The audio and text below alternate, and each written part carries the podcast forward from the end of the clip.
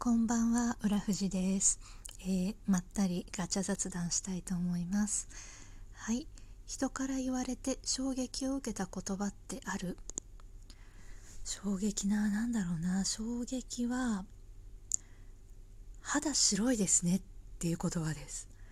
あの、なんでかっていうと、真っ黒だったんです、昔。昔っていうか高校生くらいまで。真っ黒で、あの本当にちょっと日焼けしてるとかそういうレベルじゃないんですよ。もういわゆるビーチバレーの選手とかを想像していただけると近しいと思うんですけどああいうレベルの黒さもうギリ日本人かくらいの本当に本当にそういう黒さだったんですよ。子供の頃。なので肌が白いって言われると今でもすごい衝撃を受けます。いつからかな社会人になって何年目かくらいからあのお店屋さんでお洋服買う時とかあとお化粧品であのお姉さんがいるお店でこうタッチアップしてもらう時とかにあの多分お客様肌白いんでこっちがいいと思いますとかお客様肌白いんでこっちの色の方が映えると思いますみたいなことを言われた時にええ誰のこと？私？って今でも 今でも思います。そうこれすごいすごい歴史のある話なんです自分にとっては。あの本当に真っ黒ですっごい嫌な思いしたんですよ子供の頃。あのめちゃめちゃ日に焼けやすくて信じられないくらい日に焼けるし一回焼けると全く落ちないんですね。だいたい夏休みに日焼けしたら2学期始まってね10月くらいになったらみんなもう落ち着いてるじゃないですか。もう私いつまでも一人だけ夏休みみたいな 年中バカンスみたいなそんな感じでもう小ギャル全盛期だったので小学校中学校とか浦富士はギャルみたいになっちゃうくらい真っ黒で。で中学生くらいになるとこう言うじゃないですか男の子とかってこう心ない言葉を。散々からかわれたんですよ。すごい悲しいこととかいっぱい言われてあのすごい嫌なあだ名とかもいっぱいつけられて散々色が黒いことでこうからかわれたりとかもした時期があったんですね。で当然日焼け止めとかすっごい塗るんですよ。日焼け止めもう SPF 一番高いやつ強力な日焼け止め。あの某姉うんとかあんとか これ名言避ける意味あるのかな？あんまないかな？あの大手のブランドはもう全部使ってであの化粧水とかも美白とかあの小学校の頃ちょうどおじが化粧品メーカーに勤めてたんで辛いと 肌が黒くて辛いとで美白の化粧水をくれって言ってあのもらってぱいそういうの試したんですけどまあ日焼け止めで日焼け止まったことないですね。日焼け止めってあれ何をする液体なのか私は未だにわからない。何を止める液体なのあれはっていうくらい日焼け止めで日焼けが止まった試しがなくて。で美白化粧水とかもあれってこうシミとかそばかすを予防するものなので色が白くなるわけではないんですよね今思えば。なのでもちろんそれも効かないしなので真っ黒になっちゃってで周りの子たちにな女の子とかにも「えなんでそんな焼けんの?」とか言われたりして「しょぼーん」みたいな「えなんで焼けないの?」って言うと「え日焼け止め塗ってるから」みたいな「え私もすごい塗ってるのに」みたいなもう当然塗り直しとかもして量もたっぷり塗ってもう全然焼けるんですよってなってから何で変わったかっていうとやっぱり体育の授業がなくなってからですよね。本領発揮し始めたのは。本領発揮って おかしいか日本語。あの高校から外に出る授業がだんだんこう少なくなっていってでもあったのかな。高校はでも3年まで体育あったのかな。ただまあ部活とかも外に出ない部活を選びましたしもう大学に入ってってからは一切日の下に肌をさらさない。あのもうずっと日傘一年中日傘を差してあのもう外に出る時は物理で防ぐ。日焼け止めじゃなくて物理あの傘とか上着とかあとストッキングでも UV カットのストッキング使ったりとかとにかく物理的に光を肌に当てないっていうことをしだしてからみるみる白くなってみるみるってちょっと持ってるかな。でもやっぱり人間って23年全く日を浴びないと別人のように白くなれるんだなって身をもって体感して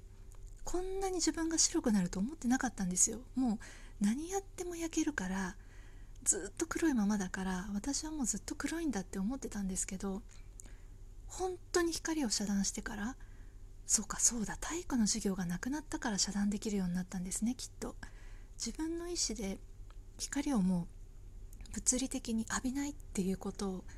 できるようになってからすごい白くなって。で普通の人だったら別に肌の色が白くなることってまあそんなになんか ねえ狂気乱舞するほど嬉しいことではないと思うんですけどいや初めてあの他人の方見ず知らずの方に肌が白いって言われた時のあの感覚は今でも忘れられない。最初何を言ってるのか分かんなかったんですよ。自分はもう肌が黒いものだって思い込んでるので肌白いからって言われた時にえ何を言ってるんだろうこの人みたいな。何が見えてるんだろうみたいな。なんでそんな嘘つく？なんでそんなことを言う必要があったんだろう？絶対嘘じゃんみたいな。思ったんですけどその後にその過去の自分を知ってる友達だったりとか両親とかに話した時に「え白いよ」って言われてえめちゃめちゃ今裏富士白いよって言われてまあ嬉しかったんですよね。あこうやって人はコンプレックスを克服できるのかみたいな。克服したっていうかうん。だから今でもあの物理的に光を浴びないようにしてて、まあ、今でも多分体質はねそんな簡単に変わるものじゃないので日を浴びたら一瞬だと思うんですよ。一瞬で多分黒くなっちゃうんでもうずっと日傘さしたりとか、あのー、してるんですけど夏でも、あの太陽の元歩かなきゃいけない時とかは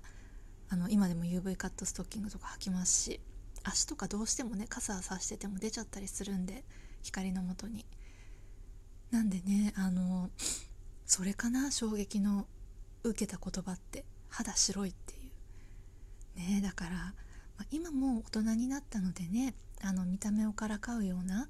あの、ことをもちろん言う機会も言われる機会もなくなりましたけど基本的にはそういうのってやっぱ残りますよね。見た目でについてからかわれた言葉とかって結構残りませんか？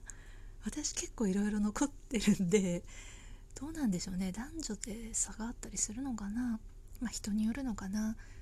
あの私の場合はやっぱり見た目で言われたこうからかいの言葉とかあの、まあ、悪意があったのかなかったのか分かんないですけどそういうのってねやっぱりすっごいショックというか、まあ、今だからね全然平気ですけど中学の時本当に そうブラッキングとかうんこマンとか言われたことあったんですよ。